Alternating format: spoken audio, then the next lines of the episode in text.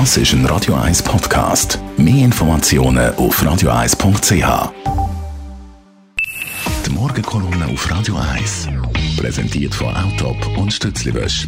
Wir bieten den Schlieren, Zürich-Tüfenbrunnen und am Hauptbahnhof professionelle Innenreinigungen an. Wir freuen uns auf Ihren Besuch. Mit dem persönlichen Verleger Matthias Ackeret, guten Morgen. Guten Morgen, Dani. Du, die Stadt Zürich tut sich ein bisschen schwer mit Formulieren. Jawohl, sehr, sehr schwer. Das kommt eigentlich überraschend. 150.000 Leute sind im vergangenen Jahr gewesen, 130.000 Leute in Bern. Jetzt hat man ja gesagt, in Zürich ist ja klar, in Bern verstehen die da nicht. Ist auch ein bisschen provinziell. Es gibt Radau. Und jetzt ein grosse Niet Ausgerechnet die ETH sagt, wir wollen das nicht. Die ETH, die selber bei der Formel E mitgeforscht hat. Und natürlich jetzt die linksgrüne Regierung, die sagt, nein, das machen wir nicht. Ist eigentlich ein bisschen ein Paradoxum, wie Formel E gilt ja als sehr, sehr umweltfreundlich.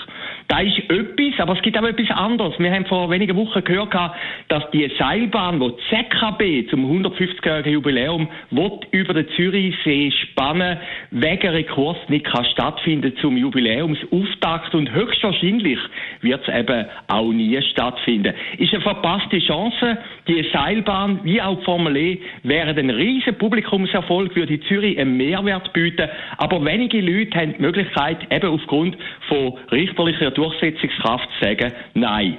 Ich finde das bedenklich. Zürich, wo immer der Anspruch erhebt, der Weltstadt zu sein, wird in dieser Frage immer mehr zur kleinen Provinz. Am Schluss haben wir nur noch sechs Leute, nur noch Street Parade und Gay Parade und vielleicht noch ein bisschen Frauenstreik. Aber wirklich außergewöhnliche Anlässe, die eben auch einen Mehrwert für eine Stadt bringen, die etwas originell sind, die werden immer mehr verbannt. Auf der anderen Seite, ich habe ein bisschen lachen, aber ein bisschen bedauern gehabt. Du hast vorhin Verkehrsmeldungen durchgegeben. Nehmen wir nur mal die Autobahn, ich weiss, es ist ein Weiterbogen, nehmen wir nur mal die Autobahn zwischen Winterthur und Zürich. Dort wird seit 20 Jahren permanent bauen.